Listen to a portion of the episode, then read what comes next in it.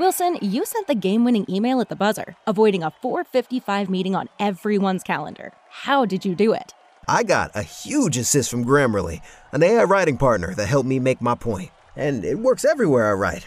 Summarizing a doc only took one click. When everyone uses Grammarly, everything just makes sense.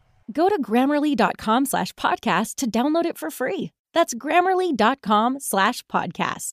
Easier said, done.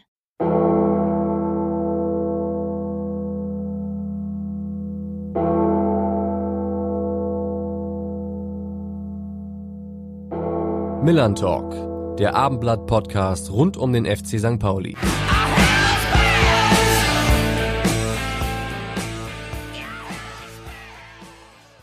Ja, moin und herzlich willkommen, liebe Anhänger, Freunde, Fans, Sympathisanten, Beobachter und Kritiker des FC St. Pauli zu einer neuen Ausgabe unseres Abendblatt-Podcasts Millern Talk. Ich bin Carsten Harms und ich freue mich sehr, wieder an meiner Seite meinen geschätzten und bestens informierten Kollegen Rupert Fabig begrüßen zu können. Moin, Rupert. Moin, Carsten. Heute haben wir wieder eine spezielle Folge mit einem Gast, mit dem man wahrscheinlich gar nicht rechnet. Das stimmt. Ähm, aber erst einmal habe ich noch eine Frage an dich. Äh, nach der perfekten Vorbereitung des FC St. Pauli mit sieben äh, Testspielsiegen ist nun auch der Saisonstart in die Liga geglückt mit dem 2 zu 1 Sieg beim ersten FC Kaiserslautern. Du warst dabei auf dem gefürchteten Betzenberg. Welche Eindrücke hast du da mitgenommen? Zunächst einmal einen ganz tollen Eindruck vom Betzenberg. War zwar schon mehrfach da, aber es macht immer wieder Spaß, im Fritz-Walter-Stadion zu sein. Kannst, glaube ich, so formulieren: normale Städte haben ein Stadion. Dort gibt es ein Stadion, das noch eine Stadt hat, über der es thront. Und man spürt schon das Besondere, was ein FCK dort in der Region ausmacht. Hat den Lauterer nichts geholfen. St. Pauli hat das sehr souverän gemacht, eine reife Leistung wirklich gezeigt, einen unangenehmen Gegner, sehr tiefstehenden Gegner in einer wirklich feindseligen, schwierigen Atmosphäre gut bespielt, geduldig bespielt nachdem sie das 1-1 kassiert haben, das hat mich ziemlich beeindruckt. Völlig unbeeindruckt davon zurückgekommen, den Anschluss direkt in die gegnerische Hälfte gespielt, weitergespielt, als sei nie was gewesen. Zehn Minuten später mit einem 2-1 äh, belohnt worden und Sieg geht absolut in Ordnung, hochverdient und ordentlicher Saisonstart. Dass man jetzt auf dem Betze nicht zaubert, ist ohnehin vorauszusetzen. Okay, Gut, das verstärkt doch die Vorfreude auf das erste Heimspiel der neuen Saison und erwartet mit Fortuna Düsseldorf gleich die nächste schwere Aufgabe, denn schließlich hat die Fortuna die vergangene Saison in der Tabelle einen Platz vor dem FC St. Pauli, nämlich als Vierter abgeschlossen. Zu diesem Anlass haben wir heute einen Gast eingeladen, der sich nicht nur mit dem Team und dem Club vom Rhein bestens auskennt, sondern derzeit auch sehr intensiv ans andere Ende der Welt schaut. Wer das ist, das verrät uns einmal wieder unser rasender Reporter Patsche, also Nico Paczynski, der selbst übrigens in seiner aktiven Zeit drei von vier Spielen gegen die Fortuna gewinnen konnte. Moin, moin und ein fröhliches Buongiorno in die Runde und herzlich willkommen beim Milan Talk Podcast. Hier ist wieder euer Patsche und ja, der erste Sieg ist eingefahren. Ähm, es ist nicht mehr weit bis zur Zweitligameisterschaft und jetzt pünktlich zum ersten Heimspiel haben wir mal einen ganz anderen Studiogast und zwar einen Studiogast vom Gegner. Er ist dort Spieler, war jetzt an pfeifischen Drüsenfieber erkrankt, trainiert jetzt aber wieder mit der Mannschaft und vielleicht kann er uns sagen, wie sich Fortuna Düsseldorf auf dieses ja fast unmögliche Vorhaben vorbereitet, beim FC St. Pauli zu punkten. Also, herzlich willkommen im Millern Talk Podcast. Tim Oberdorf. Ja, herzlich willkommen, Tim. Vielen Dank, dass du die Zeit genommen hast. Ja, hi, ich freue mich auch sehr. Ja, von mir auch mal ein Moin aus Hamburg nach Düsseldorf. Freut mich sehr, dass das heute passt für dich. Wichtigste Frage aber vorab, wir haben es gerade von Patsche schon gehört. Du warst an pfeiferschem Drüsenfieber erkrankt und dem verbietet sich der schlechte Wortwitz an, äh, dass du dem Spiel am Wochenende schon entgegenfieberst, beziehungsweise jetzt deinem Comeback entgegengefiebert hast. Ich habe jetzt gestern gehört, dass du schon wieder ins Mannschaftstraining ein bisschen eingestiegen ist. Wie geht's dir denn überhaupt? Ja, inzwischen geht's mir echt sehr gut. Ähm, schon so gut, dass ich über den äh, Wortwitz dann schon ein bisschen schmunzeln kann. Ähm, ja, es war die ersten Tage echt hart, weil das ähm, mich dann doch komplett lahmgelegt hat. ähm, für ungefähr eine Woche, aber seitdem ging es mir dann stetig immer besser.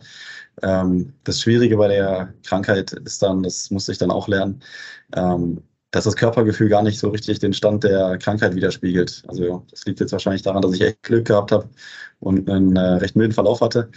Ähm, aber die Blutwerte haben einfach nicht hergegeben, dass ich früher anfange als äh, jetzt vor einer Woche. Ähm, wir checken das regelmäßig, machen immer wieder äh, mit den Ärzten ein Blutbild und kontrollieren, dass alles ähm, weiter immer wieder besser wird. Ähm, das ist im Moment so und ähm, ich habe auch jetzt den Punkt erreicht, wo ich wieder voll belasten darf. Ich bin natürlich jetzt noch nicht, zwar gesund, aber noch nicht fit genug fürs, fürs Mannschaftstraining, aber da arbeiten wir täglich dran und dann bin ich auch zuversichtlich, dass es jetzt äh, bald irgendwann wieder dazu kommen kann, dass ich voll einsteigen kann.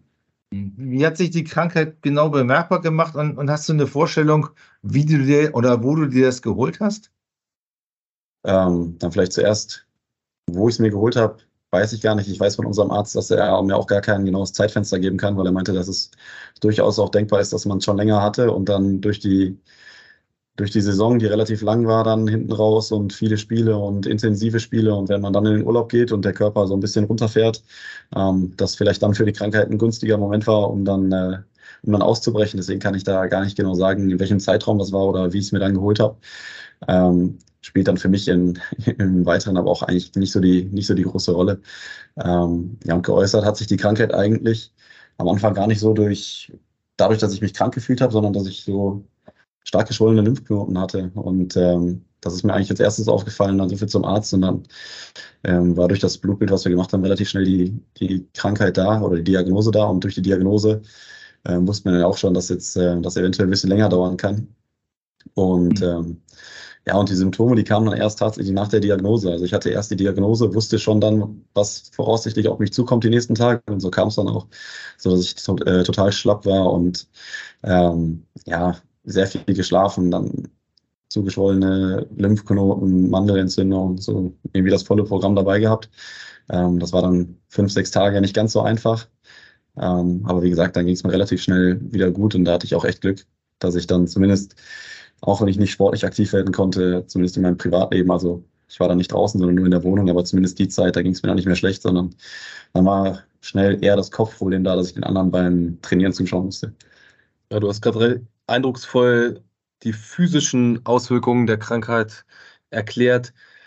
Eine andere Komponente ist ja die von der eben schon angesprochene psychische. Das ist ja eine, eine Diagnose, die im Profisport schon so ein kleiner Schock ist und bedeutet, man fällt jetzt mehrere Wochen aus. Wie bist du damit mental umgegangen? Was hast du im ersten Moment vielleicht gedacht nach der Diagnose?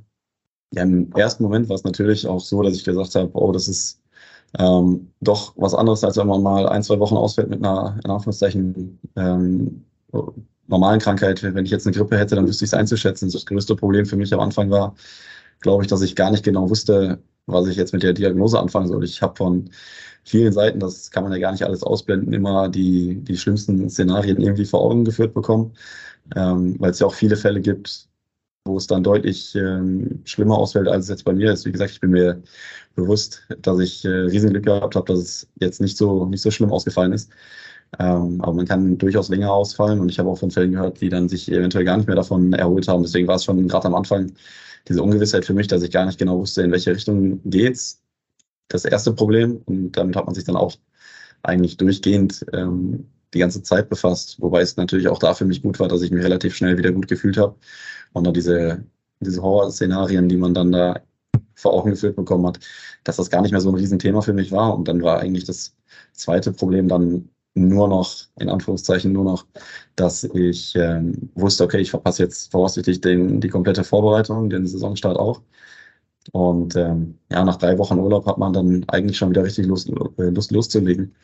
Ähm, und dann zu wissen, okay, das wird jetzt nichts und ich fange jetzt am, am zweiten Spieltag quasi erst mit der, mit der richtigen Vorbereitung an. Das war dann auch nicht ganz einfach, aber auch da hatte ich dann äh, Glück, dass ich viele Leute um mich hatte, die ähm, mir dann gut zugeredet haben. Und ich hatte auch das, äh, das Gefühl, dass hier im Verein, dass ich nie so ganz raus war. Ich war zwar von der, vom Ort her immer weg, weil ich, äh, wie gesagt, an, an die Wohnung dann irgendwie gebunden war. Aber dadurch, dass man regelmäßig im Austausch war, war es schon so, dass man immer vom Gefühl her trotzdem noch nahe genug dran war, um was mitzubekommen. Hast du denn jetzt eine Vorstellung, eine Idee, äh, wann du wieder richtig auf dem Platz stehen kannst? Ja, das ist schwierig. Ich bin jetzt am Montag komplett freigegeben worden für sämtliche Belastungen. Davor war es noch so, dass wir aufpassen mussten, dass der Puls nicht zu hoch geht, da immer noch die Werte keine volle Ausbelastung irgendwie zugelassen haben. Jetzt bin ich, wie gesagt, seit Montag freigegeben. Ähm, ja, und jetzt muss man gucken, dass man irgendwie den Körper so darauf vorbereitet, dass er auch standhält, weil die Belastungen, die dann jetzt die anderen fahren im Moment, die haben sich vier Wochen darauf vorbereitet, auf intensive Spiele und auch auf intensive Trainingseinheiten. Und das ist jetzt, ähm, da liegt jetzt der Fokus, sich darauf vorzubereiten. Ich hoffe, dass es zeitnah irgendwie gelingt. Ich bin jetzt aber auch, wie gesagt, dadurch, dass die Krankheit so schlecht vorherzusehen ist, davon weggekommen zu sagen, ich setze jetzt ein Ziel für in einer, in zwei Wochen, sondern ich schaue, wie der Körper mitspielt und was er zulässt. Im Moment fühlt sich alles gut an. Ich kann von Tag zu Tag steigern und ähm, das gibt mir auch ein gutes Gefühl. Aber wir versuchen es so schnell wie möglich, aber auch vernünftig zu machen, so dass man wirklich auf den Punkt vorbereitet ist und ähm, keine Rückschläge dann zu erwarten sind. Vielleicht mal abschließend zu diesem Krankheitskomplex. Hattest du in der Zeit mal Sorge wirklich um deine Karriere, die ja auf eine durchaus besondere, wenn wir später dazu kommen, Art und Weise zustande gekommen ist? Hm, ich wusste, dass es Fälle gibt, wo die entsprechenden Leute sich dann leider nicht mehr davon erholen konnten, zumindest was, zumindest was das Sportliche angeht, sodass man nie wieder die volle Leistungsfähigkeit ähm, zurückbekommen hat. Aber den Gedanken hatte ich ganz am Anfang einmal, aber dann habe ich auch relativ schnell ähm, mich davon gelöst. Das ähm, ist nun mal so, dass es immer sein kann, dass es deutlich schlimmer ausfällt, als es jetzt bei mir der Fall war.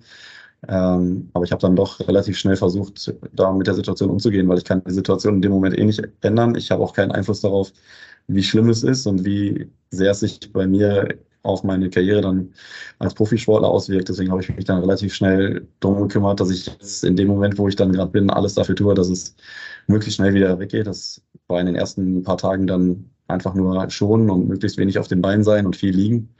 Ähm, und danach die Füße möglichst stillhalten, damit man nicht zu früh anfängt, dem, dem Drang nach Bewegung irgendwie nachzugehen. Ähm, ja, und mit zunehmender Aktivität, die ich dann zurückbekommen habe, waren die Gedanken dann auch an mögliche Langzeitfolgen dann auch relativ schnell beiseite gelegt. Gut, komm, kommen wir zum Spiel am Sonnabend, wie wir in Hamburg sagen, nicht Samstag, in Hamburg sagt man Sonnabend. es wird äh, das Aufeinandertreffen zweier Teams, die mit einem Sieg in die Saison gestartet sind, jeweils gegen ja durchaus schwere Gegner. Äh, was für ein Spiel erwartest du am Millantor, auch wenn du diesmal nicht dabei sein kannst? Ja, stimmt. Leider, leider nicht vor Ort. Ich habe die Spiele auf St. Pauli waren immer, immer sehr von der Atmosphäre immer sehr besonders. Ähm, deswegen hätte ich das Spiel auch gerne mitgenommen. Ist natürlich jetzt schade, dass es so früh in der Saison kommt. Ähm, aber ich glaube auch trotzdem, ich bin ja jetzt wieder vor Ort und kann die Jungs beobachten in der täglichen Arbeit. Ich ähm, glaube schon, dass wir gut vorbereitet sind. Ähm, dass wir dann intensives Spiel wie immer zu erwarten haben, weil St. Pauli ja sowohl körperlich sehr fit ist, wie ich jetzt in der, in der letzten Folge erfahren habe, weil auch sehr viel trainiert wird. ähm, ja, läuferisch stark, spielerisch eine sehr, sehr gute Mannschaft. Also die bringt viel mit. Hat ja auch immer den, den Anspruch jetzt gerade unter dem, unter dem neuen Trainer mit dem Lauf aus der, aus der Rückrunde der letzten Saison ähm, oben mitzuspielen, genauso wie das bei uns ja auch ist. Ähm, deswegen erwarte ich eigentlich ein sehr, sehr interessantes und intensives Spiel. Auf St. Pauli sagst du, man merkt, du hast Ahnung. Hört sich so, oder? Ja, ja, ja absolut. St. Pauli oder so. Du kennst dich aus auf jeden Fall. Da du ja nicht auf St. Pauli sein wirst, schaust du dir das Spiel vom Fernseher an, kann man später noch einen ganz schönen Quervergleich ziehen, wo du aufgeregter bist. ja, ich äh, habe gerade vom oder vorhin vom Athletiktrainer gehört, ich werde um äh, 10 Uhr morgens hier auf dem Trainingsgelände sein, um zu trainieren. Ähm, und dann werden wir das Spiel im Anschluss gemeinsam hier in, äh, in Düsseldorf schauen. Ja. Das letzte Spiel am Millertor, wo du dabei warst, ist erst gerade zweieinhalb Monate her. Damals warst du über 90 Minuten auf dem Platz. Äh, wie präsent ist dieses Match noch? Das war ja ein, so ein Abendspiel, so ein Primetime-Spiel. Äh, ja, welche Erinnerung hast du da noch? Ja, genau. Also sehr, sehr präsent ist es auf jeden Fall noch bei mir, weil ähm, da waren jetzt zwar viele Wochen dazwischen, aber für mich äh, lagen da jetzt nicht viele Spiele dazwischen. Da waren, glaube ich, zwei Spiele, die ich danach noch gemacht habe. Deswegen sind die Gedanken an das Spiel auf jeden Fall noch, äh, noch da. Ähm, ich weiß, dass die gerade die Tage vor dem Spiel damals sehr, sehr cool waren, weil sich beide Mannschaften, St. Äh, Pauli durch eine super Rückrunde und wir auch, dadurch, dass wir dann hinten raus in den entscheidenden Momenten dann doch noch das Spiel immer wieder so gezogen haben, dass es dann so ein Spiel war, okay, der Gewinner, St. Pauli oder wir, kann den HSV vielleicht nochmal unter Druck setzen, sodass da nochmal so eine gewisse Brisanz gegen Ende der Saison drin war. Ähm, deswegen war von vornherein da eine besondere Stimmung. Ähm, ja, und dann war es, genauso wie ich gerade gesagt habe, was ich jetzt fürs Wochenende erwarte, ein sehr intensives Spiel, beide Mannschaften Vollgas. Ähm, St. Pauli spielerisch auch, äh, auch sehr gut. Wir haben auch äh, gut dagegen gehalten, gerade hinten raus dann nochmal noch mal Druck machen können. So, das irgendwie ein ungewöhnliches äh, Spiel für 0-0, wie ich das damals fand. Weil eigentlich viel mehr, viel mehr Potenzial und viel mehr Qualität auf dem Platz war, als das Ergebnis dann vielleicht, vielleicht hergibt. Ähm, aber insofern war das, war das Spiel auf jeden Fall noch präsent. Was natürlich schön jetzt rausgelassen hast, ist die Enttäuschung, die bei beiden Mannschaften dann nach dem 0-0 sichtbar war. Also, wie du sagst, es war durchaus ein flottes 0-0. Vor allem von St. Pauli kam in den ersten 75, 80 Minuten sehr viel von euch dann am Schluss. Ihr wart aber schon am Anfang sehr, sehr passiv, habt wenig nach vorn gespielt. War das damals so gewollt, obwohl ihr mit dem Sieg noch die Chance gehabt hättet, da dem HSV Druck zu machen? Boah, das ist eine gute Frage, wie genau jetzt der, die Herangehensweise war, ob wir jetzt gesagt haben, wir spielen erstmal Abwand oder wir lösen sofort so vorne Pressing aus, das weiß ich jetzt nicht mehr ganz genau. Ähm, ich kann mich auch daran erinnern, dass es so war, dass wir gerade in der ersten Halbzeit viel aushalten mussten und in der, erst in der zweiten Halbzeit besser reingekommen sind. Ähm, ich glaube schon, dass es dann grundsätzlich ein, ein, Problem war, dass wir an dem Tag hatten, dass wir den Ball nicht gut nach vorne bekommen haben und wenig äh, Zug zum Tor entwickeln konnten. Und dadurch, dass wir dann so tief standen, ähm, nach Balleroberung ist dann der Weg auch bis zum gegnerischen Tor sehr weit gewesen für uns. Ähm, ja, so dass wir eigentlich in erst, gerade in der ersten Halbzeit viel aushalten mussten, aber so wie du auch gesagt hast, dann äh, hatten wir kurz vor Schluss den einen Lattentreffer auch noch, wo es dann mhm. äh, ja. doch nochmal irgendwie zu unseren Gunsten hätte kippen können. Ähm, ja, und dann das, was du beschreibst, das hatten wir natürlich alle auf dem Platz. Also es war egal welche Trikotfarbe, es haben sich beide Mannschaften angeguckt und haben gesagt, ja gut, also damit kann jetzt keiner was anfangen, weil hätten beide einen Sieg gebraucht, keiner hat ihn bekommen, dann war da wenig, wenig Euphorie. Die ganze Euphorie, die vor dem Spiel da war, war dann relativ schnell weg mit dem Ergebnis. Am Ende seid ihr dann Vierter geworden, punktgleich mit St. Pauli. Hat es vielleicht auch was Gutes, dass euch die Relegation erspart geblieben ist? Äh, die bringt ja für den Unterlegenen in dieser Relegation ja immer eine Woche weniger Urlaub oder eine Woche weniger Vorbereitung, je nachdem, wie man es äh, dann gestaltet. Ähm, das ist ja im Grunde nur ein Nachteil. Wenn ich wüsste, ich würde die Relegation verlieren, dann würde ich darauf verzichten, glaube ich.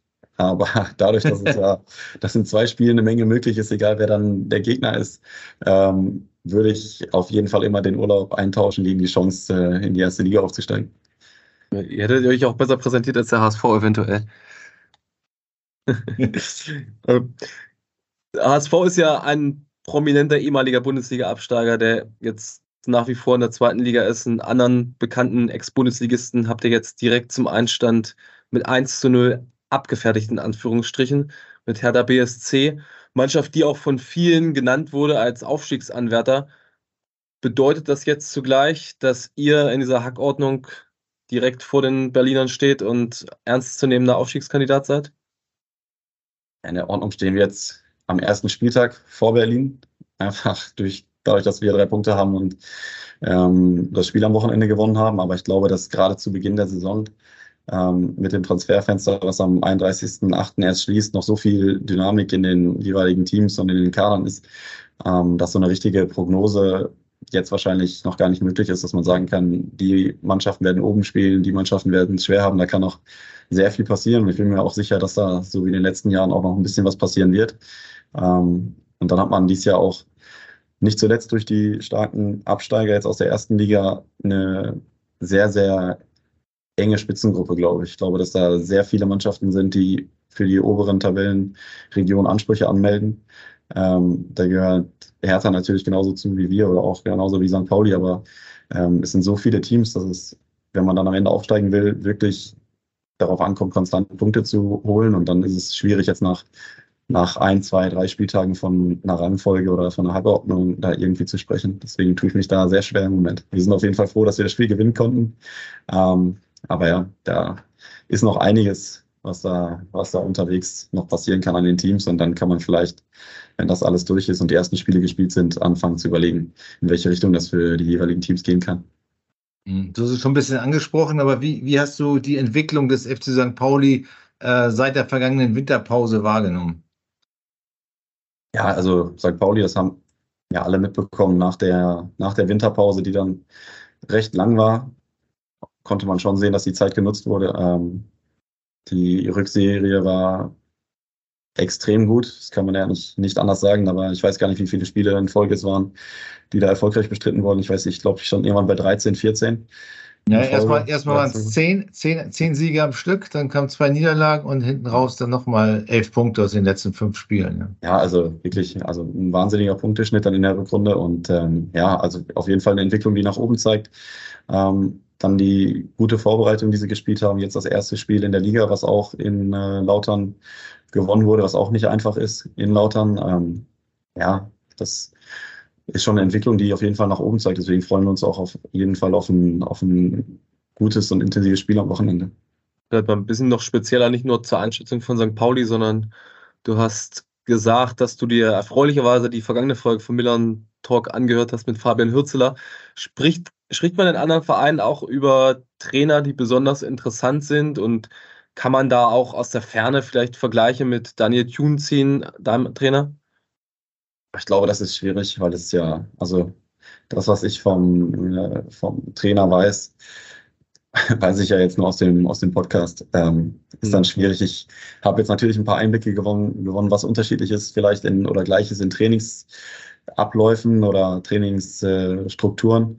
Ähm, aber jetzt einen Vergleich zwischen den Trainern zu ziehen, da tue ich mich echt schwer, weil ich unseren natürlich gut kenne, aber den Gegenüber halt ähm, dadurch, dass wir nur die Berührungspunkte durch die Aufeinandertreffen in den Spielen haben. Ähm, ich glaube, verbietet sich da für mich, die, die beiden irgendwie zu vergleichen. Ja. Ähm, du bist jetzt 26 Jahre alt und hast bis vor vier Jahren noch bei der TSG Sprockhövel gespielt. Und dann bist du zur Fortuna gekommen, zunächst in die zweite Mannschaft. Ähm, das ist keine typische Profikarriere. Das ist auch schon öfter thematisiert worden. Ähm, wollen wir heute trotzdem nochmal ansprechen. Ähm, wie hast du es dennoch geschafft, über diesen, ich sag mal, zweiten Bildungsweg äh, Fußballprofi zu werden? Ja, geschafft klingt immer so, als wäre das der Plan gewesen irgendwie. Das war ja, war ja nie so richtig der Fall. Das ist dann einfach so dadurch entstanden, dass ich ähm, in Sprockhövel gespielt habe, seitdem ich zwölf Jahre alt war. Und ähm, da hatten wir einen Trainer, der das sehr engagiert gemacht hat. Der hat das auch, hat uns über Jahre begleitet, bis wir in der in den Senioren angekommen sind. In der Oberliga war das damals und sind dann da direkt im ersten Jahr so ganz überraschend mit einer ganz jungen Truppe aufgestiegen in die Regionalliga und dann waren es für uns schon große Stadien. Die haben dann in Essen an der Hafenstraße gespielt oder ähm, dann gegen Dortmund 2 neben dem oder an der Stadion Rote Erde gespielt. Mhm. Und das waren für uns dann schon so Highlight-Spiele und dann sind wir also auch wieder abgestiegen am Ende des Jahres, weil es für uns dann von der Mannschaft und auch für den Verein einfach eine Nummer zu groß war. Aber das war so der Moment, wo ich gesagt habe, okay, ich will auf jeden Fall nochmal Regionalliga spielen, weil ich nochmal in den großen, also aus der damaligen Perspektive in den großen Stadien spielen will.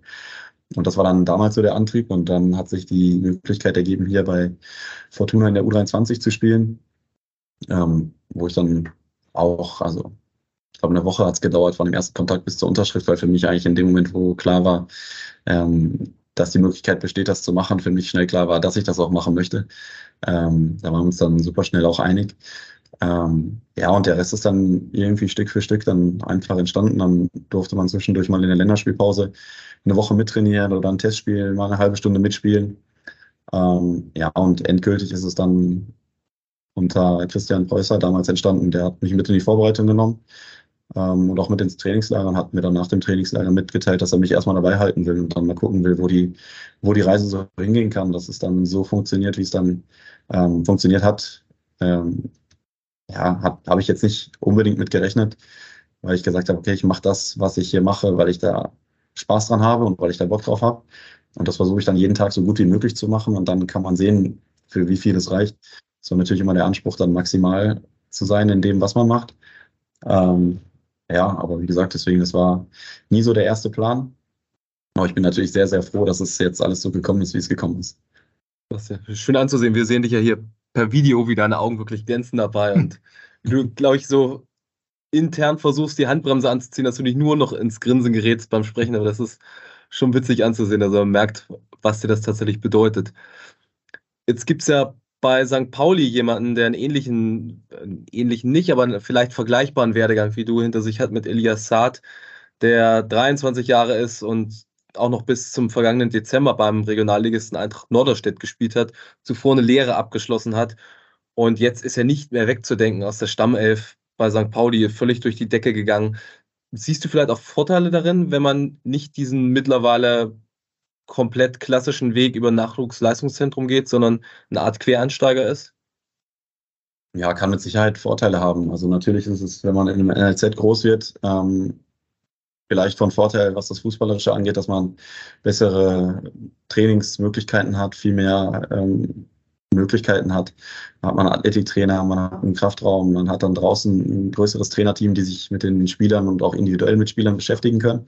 Das hat natürlich auch sehr, sehr viele Vorteile, sonst würden die Vereine das mit Sicherheit auch nicht so, nicht so durchführen. Ähm, aber auf der anderen Seite, wenn man aus einem kleinen Verein kommt und dann ähm, von da den Schritt irgendwo in eine Profiabteilung macht, dann ist, glaube ich, das Denken noch ein bisschen ein anderes, weil man das ähm, alles nochmal besser wertschätzen kann, glaube ich. Ich glaube, dass man sich über die Jahre schon dran gewöhnt. Ähm, und da muss man sich auch immer wieder vor Augen führen, in was für einer Luxussituation man sich befindet. Und ich glaube, dieses Vor Augen führen der Situation bei allem, was dann auch natürlich mal schlecht laufen kann. Das wird dann, glaube ich, deutlich leichter, wenn man von woanders kommt und auch weiß, wie es woanders dann aussehen kann. Nutzt du diese Erfahrung, dass du auch äh, weißt, wie es sozusagen außerhalb dieser Fußballblase aussieht, ähm, im, im, normalen Leben eines jungen Mannes oder von jungen Menschen? Äh, nutzt du das auch mal deinen, deinen Mitspielern, äh, die das nicht anders kennen, äh, das zu vermitteln, um, um auch mal zu sagen, was, was so anderen jungen Menschen wichtig ist?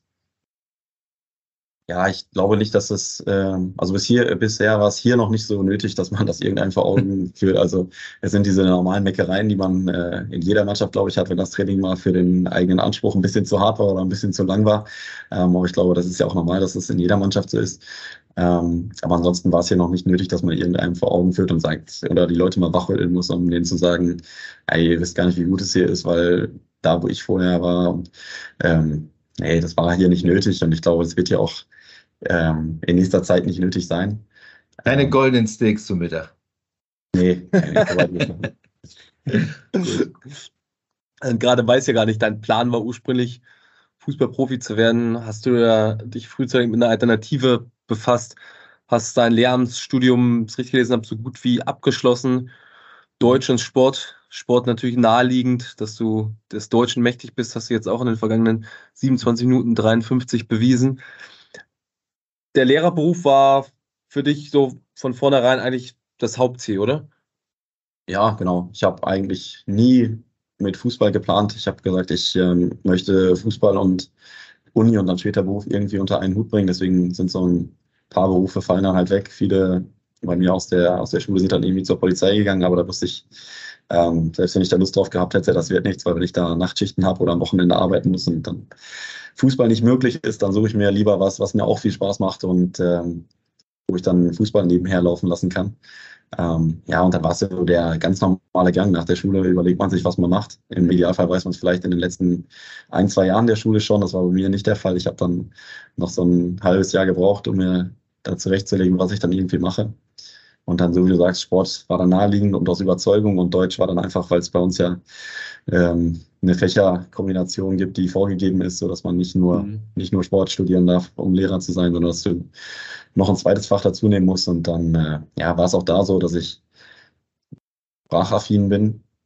Und dass dann die Überlegung war, mache ich Deutsch oder mache ich Englisch? Und Englisch hätte ein halbes Jahr Auslandsaufenthalt mit sich gezogen. Ähm, und auch da wusste ich dann nicht, okay, je nachdem, was dann fußballerisch gerade ansteht, ist ein halbes Jahr mal ins Ausland vielleicht auch nicht so einfach. Und dann äh, habe ich gedacht, ja, dann jetzt Deutsch. Und äh, ja, da bin ich auch ganz gut durchgekommen. Was reizt dich so sehr am Beruf des Lehrers und äh, warum Lehrer und nicht Fußballlehrer, also Trainer? Ähm, ich glaube, Fußballlehrer und Trainer, ich äh, habe immer gesagt, ich will es jetzt nicht grundsätzlich ausschließen. Hat es ja auch schon Leute gegeben, die gesagt haben, dass das für sie kein Thema ist später und die sind dann trotzdem Trainer geworden. Ähm, ist im Moment nicht so der Gedanke, weil meine Idee eigentlich immer war, ich habe jetzt viel Zeit an den Wochenenden, die ich auf dem Fußballplatz verbringe. Ähm, und ich weiß nicht, ob ich das, wenn ich irgendwann nicht mehr selber Fußball spiele, ob ich das dann immer noch haben möchte, mein ganzes Leben. Und ob ich dann immer noch die gleiche Situation haben möchte, dass ich ähm, keinen Job habe, den ich geregelt ausübe, sondern dass es jede Woche unterschiedliche Zeiten sind und ähm, an den Wochenenden eingebunden. Ich weiß nicht, ob ich da später mit Familie Lust drauf habe, das mein ganzes Leben zu machen. Und deswegen habe ich gesagt, ich suche mal was, was ähm, wo ich Bock drauf habe, wo ich eine geregelte Arbeitszeit habe als Lehrer dann von Montag bis Freitag. Das Wochenende ist frei, mal ganze Vor- und Nachbereitung mal außen vor, weil das kann man sich dann ja so steuern, wie es dann irgendwie gerade in den, in den Plan passt. Ähm, und wenn man dann den Fußballlehrer machen will und man kommt später in die Situation, das zu machen, dann schließt ein Lehramtsstudium das ja nicht aus. Ich kann mit dem Lehramtsstudium auch später Fußballtrainer sein, wenn ich das dann nebenbei mache. Ähm, aber andersrum nicht. Ich kann nicht äh, mit meinem Trainerschein dann in die Schule marschieren und sagen, jetzt würde ich hier gern Deutsch und Sport machen. Konntest du denn deine zukünftigen Lehrerqualitäten an deiner fünf Jahre jüngeren Schwester Lena schon erproben? Was hast du ihr denn beigebracht? Also anscheinend fußballerisch einiges. Sie ist gerade in Australien ja, bei der WM haben wir, haben wir uns gegenseitig gut gefordert immer im Garten. Ähm, ansonsten, was das Schulische angeht, war das eigentlich nie nötig. Die ist da eigentlich immer ganz gut so durchgekommen. Ähm, da war nicht, nicht viel ähm, Nachhilfe nötig. Ähm, das ging dann, ging dann eigentlich alles so. Ja, wie, wie ging es wie ging's bei euch zu im Hause Oberdorf? Ich vermute, ihr habt als Kinder äh, jede, in jeder freien Minute gekickt. Es gibt ja noch eine, noch eine zweite Schwester, wenn ich es richtig gelesen habe. Ja, genau. Ähm, Lena und Julia. Ähm, mhm. Julia spielt jetzt inzwischen American Football, da ist es jetzt kein, kein Runderball mehr, sondern ist ein bisschen ja. was anderes geworden. Ähm, aber ja, so je nachdem, wann man aus der Schule gekommen ist, hat man schnell was gegessen, Hausaufgaben dann mal mehr oder weniger sorgfältig erledigt und dann ging es eigentlich sofort wieder raus auf die Wiese, Bolzen und ähm, dann danach zum Training und dann musste man mal gucken, ob man vielleicht nach dem Training nochmal rausgegangen ist. Also es war echt sehr, sehr viel draußen, aber es war auch nicht nur Fußball, sondern wir haben uns da relativ viel einfach draußen auf, aufgehalten, so wie man das halt dann in der Zeit gemacht hat. Wenn ich jetzt früher sage, klingt das ein bisschen albern, so mit 26, aber es war ja dann doch noch ein bisschen anders. Ja. Ich trenne fünf Jahre ist ja schon ein größerer Unterschied. Waren es dann überhaupt Wettkämpfe? Wenn ja, hast du sie ab und zu mal gewinnen lassen oder war es einfach ein gemeinsames Spielen? Ja, es war schon ein gemeinsames Spielen. Wir haben ähm, zwei Tore im Garten stehen gehabt und dann äh, ja, hat man da viel gebolzt und so viel Rücksicht musste man eigentlich auch gar nicht nehmen. Also klar, die ersten paar Jahre, so ganz am Anfang, als sie noch recht klein war, dann hat man natürlich mit angezogener Handbremse gespielt, aber das hat man im Garten ja sowieso. Man fängt ja nicht an, da im Weltmeisterschaftsniveau abzurufen, wenn die da mit mir im Garten spielt. Aber ähm, ja, es war schon so, dass man sich da nicht geschont hat und dann hat man ab und zu auch mal, wenn es dann sein musste, dann jemanden abgegrätscht. Das gehörte dann einfach dazu. Da war auch keiner böse. Das war dann, hatten wir alle Spaß dran und ähm, ja, so war das dann. Ja, du sprichst das an. Also deine Schwester hat ja äh, zweifellos fußballerische Klasse, aber auch äh, eine gesunde Härte. Ähm, das wird ihr ja auch so von, von allen nachgesagt und das kann man ja auch sehen. Also hast du deinen Anteil auch daran, dass sie sich äh, zu wehren weiß? Ja, dann, ich würde dann die, die Härte auf meine Kappe nehmen und das Fußballerische weiß ich nicht, wo sie es hat. müssen Sie mal gucken. Nein, das war ich glaube, dass es generell einfach in ihrem, in ihrem Naturell liegt, wie sie Fußball spielt und dann zu, zum Großteil auch Fußball vielleicht arbeitet. Ähm, wird mir ab und zu ein bisschen zu sehr auf diese rustikale äh, Variable reduziert. Ähm, weil so Fußball spielen kann sie, kann sie auch schon ganz gut. Ähm, aber sind, glaube ich, das, was so im ersten Moment am meisten auffällt, dass einfach die, die Körperlichkeit und die Art, wie sie Zweikämpfe führt, ähm, dann ja schon auffällig ist das muss man, glaube ich, wirklich nochmal dazu sagen, wie hoch ihre fußballerische Qualität ist. Ich habe vor der WM jetzt mal so ein Ranking gesehen, die besten 25 Spielerinnen bei der WM. Ich glaube, von ESPN war es aus Amerika, die auch eine gewisse Expertise in Sachen Frauenfußball haben. Da war deine Schwester an sechs geführt. Also das hat schon einiges zu bedeuten und es basiert, glaube ich, auch weit mehr als nur der Härte, die sie reinbringt. Wie eng ist denn euer Kontakt? Tauscht, tauscht ihr euch jetzt während der WM auch regelmäßig aus? Und gibt es überhaupt andere Themen als Fußball denn bei euch? Ähm, ja, da gibt es ohne Ende andere Themen. Also ich habe ähm, schon täglich Kontakt mit ihr. Ist, ähm, je nachdem, wie die, wie die Zeiten gerade sind, ähm, Australien und hier, wie sich das verschiebt und wie wir dann beide auf dem Trainingsplatz stehen. Ähm, manchmal nicht ganz so einfach, aber wir tauschen uns schon täglich aus. Und ähm, jetzt gerade ist es natürlich viel Fußball, einfach weil gerade aktuell das Turnier ist. Ähm, aber wenn es so während der normalen Saison ist, dann äh, finden wir auch noch genug andere Themen, über die wir uns da austauschen können, weil wir auch beide gesagt haben, wir sind, stehen so viel auf dem Platz oder sind hier ähm, mit Fußball unterwegs und wir haben um uns herum viele Leute, die uns sagen, was wir gut machen, was wir schlecht machen, ähm, die das dann auch bewerten und uns da dementsprechend auch trainieren. Ähm, da brauchen wir nicht gegenseitig uns dann jedes Mal noch äh, ein Feedback geben, ja, das und das hast du gut gemacht, das war schlecht. Ab und zu, wenn man mal Fragen hat oder irgendwelche ähm, Meinungen einholen will zu Spielsituationen oder zu irgendwelchen Themen, die gerade anstehen, dann fragt man, aber in, der, in den meisten Fällen ist es dann schon so ganz normaler privater Quatsch eigentlich. Ja.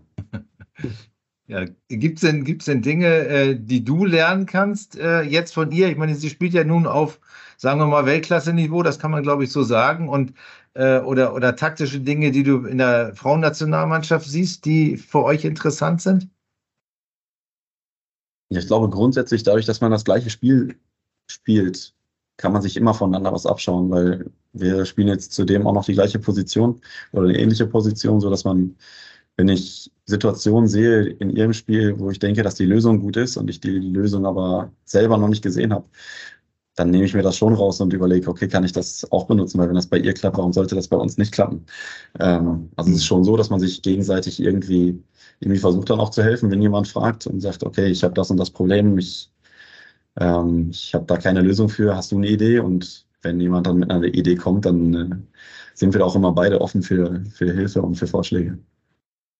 Wie intensiv verfolgst du gerade die WM-Spiele? Also durch die Zeitverschiebung sind sie ja mitunter zu Uhrzeiten angesetzt, an denen du vielleicht Training hast.